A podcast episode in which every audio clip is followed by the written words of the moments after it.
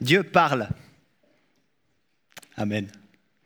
Si vous avez déjà fréquenté un culte à l'IMT euh, ces, dernières, euh, ces dernières semaines, ces derniers temps, vous savez alors qu'on croit cela. Dieu parle. C'est maintenant la cinquième fois qu'on aborde ce thème dans une prédication, la cinquième fois sur sept. Sept, chiffre de la plénitude, de la perfection. Rassurez-vous tout de suite, nos prédications, elles ne sont pas parfaites. Euh, notre approche du thème Dieu parle, elle n'est pas parfaite non plus. C'est Jésus qui est parfait. C'est sa parole qui est parfaite, c'est sa manière de parler qui est parfaite, sa présence parmi nous aussi, c'est sa présence qui est parfaite. Nous, tout ce qu'on fait, c'est de faire de notre mieux pour essayer de transmettre quelque chose qu'on a compris de la parole de Dieu, quelque chose qu'on a compris de ce que Dieu dit. Et puis ça, dans cette prédication, par sept personnes différentes, avec sept aspects différents, Dieu parle à travers la Bible, Dieu parle par la révélation, Dieu parle par l'Église, Dieu parle avec une grâce qui transforme, et aujourd'hui, Dieu parle avec vérité. Avec vérité. On en, est complètement certain que Dieu parle, puisque ça fait cinq dimanches qu'on le dit, qu'on le dont, on en parle dans, nos enseignements. Dieu il communique au monde entier. Il nous parle à chacun d'entre nous aussi. Dieu parle beaucoup, beaucoup, à beaucoup de personnes, de beaucoup de manières différentes. Mais il y a une chose qui est constante, une chose qui ne change jamais dans toute cette masse de communication, c'est que Dieu communique toujours, toujours la vérité. Dieu parle et il dit vrai. Il parle avec vérité. Et aujourd'hui, c'est vrai, la vérité, elle est malmenée. Peut-être certains d'entre vous ont déjà entendu parler de fake news. Dans les médias, sur Internet, à la télé, parfois on a envie de créer le buzz parce que les clics, ça rapporte aussi très très gros. Les fake news, c'est littéralement des fausses nouvelles. Une information qui est fausse.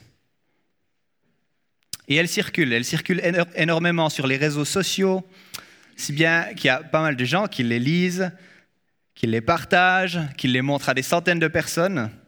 Pourtant, c'est faux. C'est des fausses nouvelles. Ce n'est pas la vérité. Alors l'exemple des fake news, c'en est un parmi tant d'autres. Hein. Il y a des mensonges qui circulent dans plein de domaines. Mais Dieu, lui, à l'opposé, il ment jamais. Il parle avec vérité et il dit vrai. Et c'est pour nous, ça c'est vraiment un ferme appui dans ces tempêtes de mensonges qui peuvent nous secouer. Dieu, il dit la vérité, il reste le même hier, aujourd'hui et demain. Dieu, il reste le même. Mais qu'est-ce qu'on entend par la vérité? Ça veut dire quoi selon une perspective biblique? La vérité, c'est un thème qui est très très très présent dans la Bible. Ça revient souvent, souvent. Il y a énormément de versets qui utilisent les mots vérité, vrai, véritable, réel, fidèle, etc., etc. C'est certainement parce que c'est un thème qui est cher à Dieu, un thème qui est important, un thème auquel on est appelé à être sensible. Par exemple, voilà, juste un exemple, voilà ce que le prophète Jérémie dit il est en train de comparer Dieu aux autres idoles. Et attention, il n'y va pas par quatre chemins. Oui, c'est à toi que la crainte est due, car parmi tous les sages des nations et dans tout le royaume, personne n'est semblable à toi. Tous, sans exception, sont idiots et stupides. L'instruction des idoles, ce n'est que du bois. Et un petit peu plus loin, mais c'est l'Éternel qui est le vrai Dieu. Lui il est un Dieu vivant et il est roi pour l'éternité. La terre tremble devant sa, colère et les nations ne supportent pas sa fureur. C'est l'Éternel qui est le vrai Dieu. Tout le reste, que du bois. Le bois, ça peut brûler, le bois, ça peut casser, le bois, ça peut moisir, ça se décompose. Mais l'Éternel, c'est le vrai Dieu. On lui doit la crainte, on lui doit le respect, et surtout, il parle avec vérité. Encore un autre passage, j'ai pris en exemple, qui parle de la vérité de Dieu. Cette fois-ci, c'est dans les psaumes. Je te louerai parmi les peuples, Seigneur. Je chanterai parmi les nations, car ta bonté s'élève jusqu'au ciel et ta vérité atteint les nuages. Élève-toi au-dessus du ciel, ô Dieu, que ta gloire resplendisse sur toute la terre. La vérité de Dieu, elle atteint les nuages. Sa fidélité, parfois on l'a traduit comme ça, c'est le même mot, sa fidélité va jusqu'au nuage. Et si sa vérité, elle va jusqu'au nuage, elle va plus loin que tout ce que tu peux imaginer. Sur le ciel comme sur la terre, dans ton église comme dans ton lieu de travail, dans tes amitiés comme dans ta famille, et même jusqu'au plus profond de ton cœur. C'est le vrai Dieu.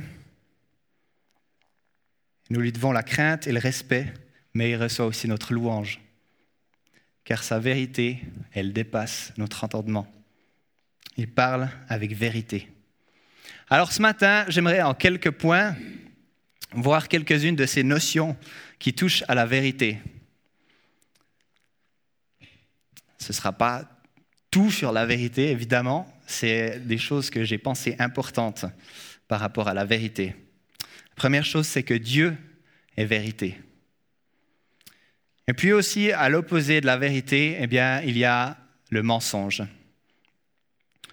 Et puis, si Dieu parle avec vérité, quelle influence cela a pour nous?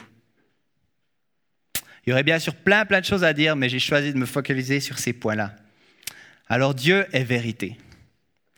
La Bible, elle nous dit que Dieu, c'est ce Dieu de vérité. Psaume 31, écrit par David, les mêmes mots que Jésus va prononcer sur la croix. Je remets mon esprit entre tes mains.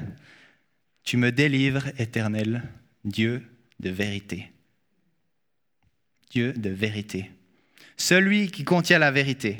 Il est le Père des Lumières en qui il n'y a ni changement ni ombre de variation. Ça veut dire qu'il ne ment pas. Dieu ne ment pas, contrairement à nous, les hommes. Ce que lui, il dit, il le fait. Son cœur, ses paroles ne sont pas corrompues comme les nôtres. Il est tout le temps cohérent. Et puis c'est bien pour ça qu'on peut se fier entièrement dans sa parole. Et ça, c'est une grâce énorme, une grâce immense. On peut se confier dans sa parole. Et cette parole, elle est exprimée de différentes manières. Sa parole, c'est ce livre-là qui ne contient pas d'erreur. La Bible, elle ne se trompe pas. Et la Bible, elle ne te trompe pas. Sa parole, c'est celle qu'il a créée, qu'il a prononcée à la création du monde. Sa parole, c'est le Logos, c'est Jésus-Christ. Au commencement, la parole existait déjà. La parole était avec Dieu. La parole était Dieu. Sa parole, c'est l'esprit de vérité qui est en nous. Sa parole, c'est les révélations qu'il a fait et qu'il continue de faire parmi les hommes. Et sa parole, elle s'exprime de différentes manières, on l'a vu, eh bien, c'est la vérité. Dieu parle avec vérité car il est lui-même la vérité ultime. Ça, tu peux le croire et tu peux le vivre. Alors ça fait maintenant un petit moment que je vous parle de vérité. Peut-être certains d'entre vous, vous êtes en train de vous dire, Mathieu, il a juste loupé un truc vraiment important. Ce verset qui parle de la vérité, qui est hyper important dans la Bible. Que votre cœur ne se trouble pas. Croyez en Dieu, croyez aussi en moi. Il y a beaucoup de demeures dans la maison de mon Père. Si ce n'était pas le cas, je vous l'aurais dit. Je vais vous préparer une place. Et puisque je vais vous préparer une place, je reviendrai, je vous prendrai avec moi, afin que là où je suis, vous soyez aussi. Vous savez où je vais et vous en savez le chemin. C'est Jésus qui est en train de prononcer ces paroles. Et Thomas lui dit, Seigneur, nous ne, savons pas où tu vas. Comment pouvons-nous en savoir le chemin? Jésus lui dit, Je suis le chemin, la vérité et la vie. On ne vient au Père qu'en passant par moi. Si vous me connaissiez, vous connaîtriez aussi mon Père. Et dès maintenant, vous le connaissez et vous l'avez vu. Jean 14, 1 à 7. Waouh! Ce texte, il est tellement riche en enseignements. Déjà, Jésus qui parle de la vie éternelle, il nous promet une place dans la demeure de son Père qu'il est en train de préparer lui-même. Il n'y a pas énormément de versets qui parlent vraiment de la vie éternelle. Mais celui-ci, c'en est un qui peut remplir notre cœur d'espérance et de joie en perspective de l'éternité aux côtés de notre Seigneur. Et il y a aussi cette déclaration. Je suis le chemin, la vérité et la vie. Le chemin unique pour accéder au Père, c'est Jésus. Il n'y en a pas d'autre. Il n'y en a pas d'autre. La vérité unique concernant le Père, c'est Jésus. C'est lui qui a accompli toutes les promesses de son Père. La vie, c'est Jésus. Il unit sa vie divine à notre vie pour l'éternité. Jésus est la vérité et Dieu parle avec vérité. Alors si Dieu est vérité, il y en a un autre à l'opposé qui est le mensonge. On a parlé des fake news, le malin, il utilise toutes sortes de mensonges pour nous tordre des pièges. Il le connaît si bien, le mensonge, qu'en fait, on l'appelle le père du mensonge. Voilà comment Jésus l'appelle, le père du mensonge. Quand il est dans un débat avec des juifs, ces juifs, ils se considèrent comme enfants de Dieu à cause du fait qu'ils sont descendants d'Abraham. Et voilà ce que Jésus leur répond. Vous avez pour père le diable, et vous voulez accomplir les désirs de votre père. Il a été meurtrier dès le commencement, et il ne se tient pas dans la vérité, parce qu'il n'y a pas de vérité en lui. Lorsqu'il profère le mensonge, il parle de son propre fond, car il est menteur et le père du mensonge. Jean 8, 44. Ce verset, il nous en dit beaucoup, beaucoup sur le malin.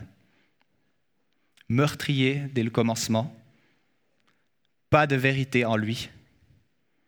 Le mensonge, c'est son propre fond, et il est père du mensonge. Pourquoi père du mensonge? Eh bien parce que c'est lui qui a amené le mensonge dans notre monde.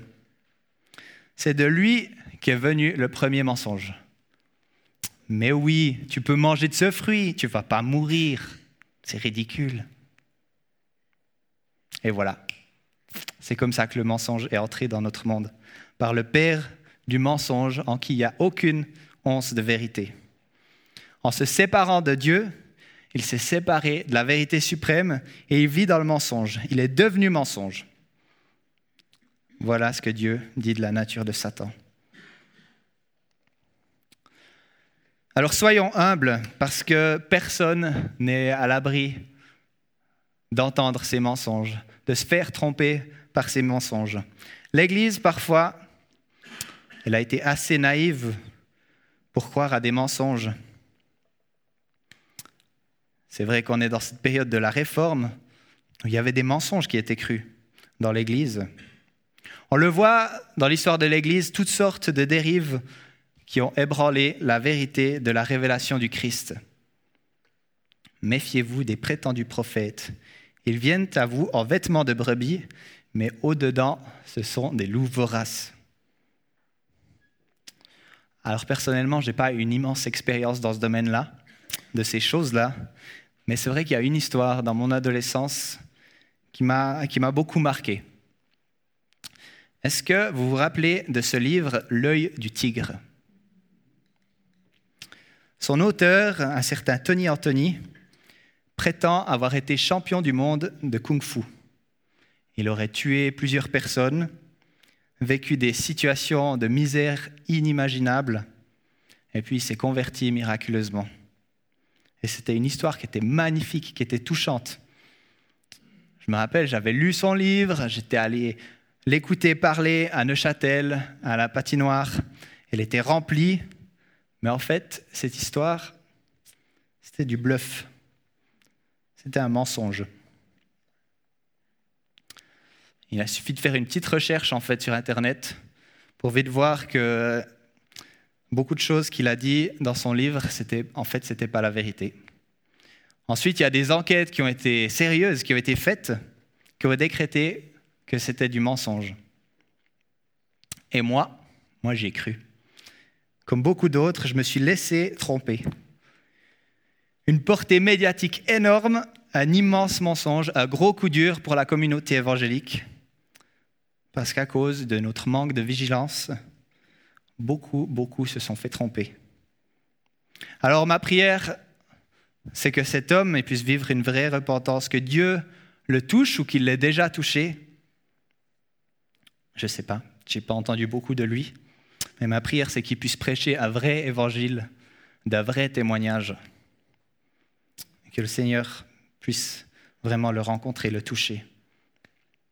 Et c'est vrai, cette histoire, elle est dérangeante, elle a fait beaucoup de bruit, mais parfois, peut-être même plus souvent, c'est pas en faisant beaucoup de bruit que le malin il agit, mais peut-être plus souvent c'est dans l'ombre, sans trop faire de bruit. La tactique du diable. La tactique du diable, c'est le titre d'un roman, roman de C.S. Lewis qui montre les conseils d'un démon qui est expérimenté à son neveu, qui est un démon moins expérimenté, qui est au début de son activité.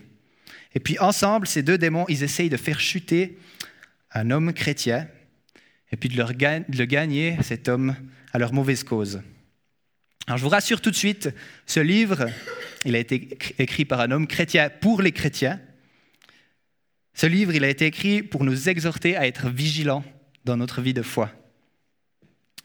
En fait, le jeune démon qui est inexpérimenté, il pense toujours bien faire en utilisant des moyens qui sont extrêmes la raison, la raison comme vérité suprême, la guerre, la peur, la science, les déceptions, toutes sortes de choses très très fortes qui font peur comme ça. Et puis, le démon expérimenté, lui, il a un autre chemin qui est plus surprenant, mais surtout qui est plus efficace. Première chose qu'il fait, c'est de pousser l'homme à croire que Satan n'existe pas ou du moins qu'il n'agit pas vraiment. Peut-être qu'au fond, le mal, c'est juste un concept. Puis ensuite, il fait tout pour garder cet homme dans son petit confort. La banalité, le quotidien, les petites choses, les tout petits péchés. C'est pas bien grave. Les prières machinales que l'homme y fait sans réfléchir, que l'homme y fait sans vraiment s'appliquer. Où il a l'impression au lieu de prier, de parler à un mur. Les petits défauts qu'il remarque, chez son prochain, le dimanche matin à l'église, la personne qui chante un petit peu faux. Un tout petit peu de jugement, mais juste un tout petit peu. D'ailleurs, ce n'est pas vraiment du jugement, c'est plutôt juste du réalisme en fait. Et il semblerait que la route qui nous éloigne de Dieu de la manière la plus efficace, c'est la pente qui est très douce comme ça, celle qui ne se ressent pas vraiment, en fait. C'est la pente qu'on ne réalise pas, ou du moins, vu qu'elle est si douce, elle ne donne pas l'impression d'être dans l'urgence. Nier l'existence du mal, nier la gravité de nos petits péchés, c'est exactement ça que le Père du mensonge, il a envie qu'on fasse. Il a envie de se faire oublier. Et on doit faire attention à ça. On doit rester sur nos gardes parce que le combat spirituel, il existe et il est bien là. Soyez sobres, restez vigilants. Votre adversaire, le diable, rôde comme un lion rugissant, cherchant qui dévorer. 1 Pierre 5, 8. Soyez sobres et restez vigilants. Le malin, donc, il n'est pas à sous-estimer, mais il n'est pas à surestimer non plus tout aussi terrifiant ou bien rusé qu'il peut en avoir l'air, eh bien, c'est un être limité. Un être limité qui ne fait pas le poids face à Jésus qui a vaincu la mort, qui l'a vaincu, qui a vaincu la puissance du péché, qui a vaincu le mensonge. Parce que c'est lui, le Dieu de lumière, c'est lui qui éclaire le chemin. Dieu, il nous a d'ailleurs donné la vérité comme arme défensive dans notre lutte contre les artifices du diable. Vous savez, la ceinture de la vérité. Une vérité qui nous tient solidement les reins, qui nous ancre fortement, qui nous donne de l'assurance. Éphésias 6, allez lire ce chapitre. Il y a tellement de bonnes choses. Ce n'est pas la seule arme puissante que Dieu nous donne, qui nous invite à revêtir. Il y en a d'autres à saisir. Je vous encourage vraiment à lire ce passage, Ephésias 6. Dieu a vaincu le mal, il est le chemin, la vérité, la vie, et il a triomphé. Amen. Avoir un Dieu qui parle avec vérité, c'est génial, c'est beau, et ça doit surtout influencer notre vie. Si Dieu parle au travers de sa parole, la Bible, et que, la parole de Dieu est la vérité, elle doit influencer ma vie. Si la vie de Jésus, que lui m'appelle à prendre, pour exemple, elle a consisté d'actes d'amour et que Jésus est la vérité, cette vérité, elle doit influencer ma vie. Si le Saint-Esprit qui vit en moi, qui me pousse à aimer d'un amour qui se donne, de manière très concrète, pour la personne que je connais, mon voisin, mon collègue, mon ami, mon ennemi même, si cet esprit est vérité, cette vérité, elle doit influencer ma vie. Elle doit influencer ma manière de vivre. Et je suis en train de me prêcher à moi-même là. Vraiment. Combien de fois j'ai lu la parole, j'ai voulu suivre Jésus, j'ai entendu l'Esprit Saint me parler pour agir dans l'amour, et je me suis dit, non mais c'est pas vraiment pour moi. Je suis pas prêt. On va me rejeter. Quelle passivité. Seigneur, aide-moi. Je doute de moi, je doute de la parole, je doute du Saint-Esprit dans ma vie. Combien de fois ça m'est déjà arrivé? Si je crois qu'il me donne force et courage, il va réellement me donner force et courage. Parce qu'il dit vrai. Je peux avoir l'assurance que les paroles de Dieu, elles vont s'accomplir. C'est aussi certain que le soleil qui va se lever demain matin, il va me donner la force et le courage dont j'ai besoin. Il me l'a promis. C'est encore plus sûr que ça. Merci Seigneur d'être patient envers moi. Merci d'être plein de grâce, de m'enseigner ta vérité. La vérité de Dieu qui influence nos vies. S'il est vrai, si Dieu dit vrai, alors ça nous oblige dans un certain sens à nous y conformer. Oui, j'ai dit obligé. Et obligé, c'est un mot fort, j'en suis conscient. Mais si Dieu, c'est la vérité ultime, et que je le crois, quelle attitude, quelle autre attitude avoir pour être cohérent que de me conformer à sa parole, que de vivre selon sa parole? Quelle autre attitude? Si je doute, alors je peux demander à Dieu, je peux demander à son Saint-Esprit de me montrer la vérité de me montrer sa grâce qui me touche pour me convaincre. Alors ce matin, j'aimerais te, te, proposer de te positionner devant Dieu. Il est là, il est avec toi. Il t'aime et il prend soin de toi. C'est lui le Dieu de la vérité ultime, sa vérité qui va jusqu'au nuage. C'est lui la vérité ultime. Et peut-être que ce matin, il aimerait te parler. Il aimerait te montrer quelque chose dans ta vie. Je te propose de te positionner devant lui. Tu peux fermer tes yeux si tu as envie, tu peux les garder ouverts. Mais sois conscient que Dieu est là et que peut-être il a envie de te parler ce matin. Si vraiment la parole de Dieu, elle dit vrai, si vraiment ses promesses pour nous, elles sont vraies, prenons-les au sérieux. Si vraiment la Bible, elle dit vrai et qu'il est le chemin qui mène à la vie éternelle, pourquoi alors ne pas confesser qu'il est Seigneur et Sauveur de ma vie? Si je crois vraiment à la vie éternelle, pourquoi avoir peur de la mort Si vraiment je crois que le Père bénit lorsque je prononce des paroles de bénédiction, qu'est-ce que j'attends pour bénir mon prochain? Si vraiment je crois que Dieu il prend soin de moi, alors je peux me mettre en route dans ce projet qui me fait vibrer, mais qui en même temps me fait tellement peur. Si je crois vraiment que par son sang, il a couvert mon péché, alors j'ai plus besoin d'avoir honte de moi. Si vraiment, comme Dieu, il a pardonné nos offenses, je suis appelé à pardonner celui qui m'a offensé, qu'est-ce que j'attends pour pardonner celui qui m'a fait du mal?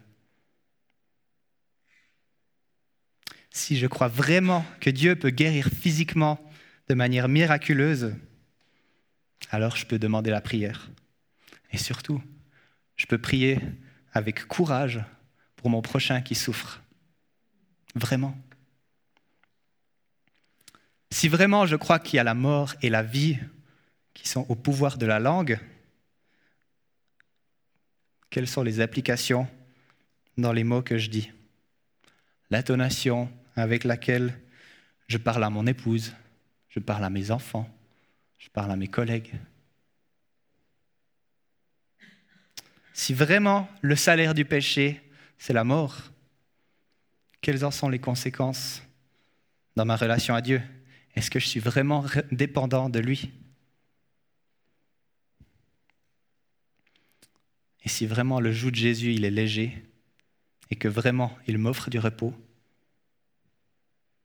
alors je peux prendre du temps pour m'arrêter, faire une pause et lui faire de la place, vivre un Shabbat avec lui. Il y a beaucoup de choses dans la Bible qui nous parlent. Peut-être je ne l'ai pas mentionné, mais c'est la vérité. Si vraiment Dieu a dit ça dans sa parole et que tu en as besoin, sa parole est la vérité, tu peux le croire. Il est le chemin, la vérité et la vie. Seigneur, tu es le chemin, tu es la vérité, tu es la vie. Et on veut être à ton écoute. On veut le croire, Seigneur, que toi, tu parles avec vérité. On veut croire, Seigneur, que toi, tu touches nos cœurs, Seigneur, et que ta, vérité, ce soit quelque chose qui transforme nos vies. Pas simplement quelque chose d'intellectuel, on sait que c'est vrai, mais que, Seigneur, ce soit quelque chose qui puisse se vivre concrètement dans nos cœurs, dans nos vies. Car tu es la vérité et tu dis la vérité et tes actions sont la vérité, Seigneur. Ton Saint-Esprit qui vit en nous, qui nous pousse à aller de l'avant avec toi, Seigneur, qui nous pousse à aimer notre prochain, il est aussi vérité. Ta vérité, Seigneur, elle vit en nous. Et on veut apprendre à la reconnaître, on veut apprendre à la discerner, Seigneur. Gloire à toi, Jésus. Amen.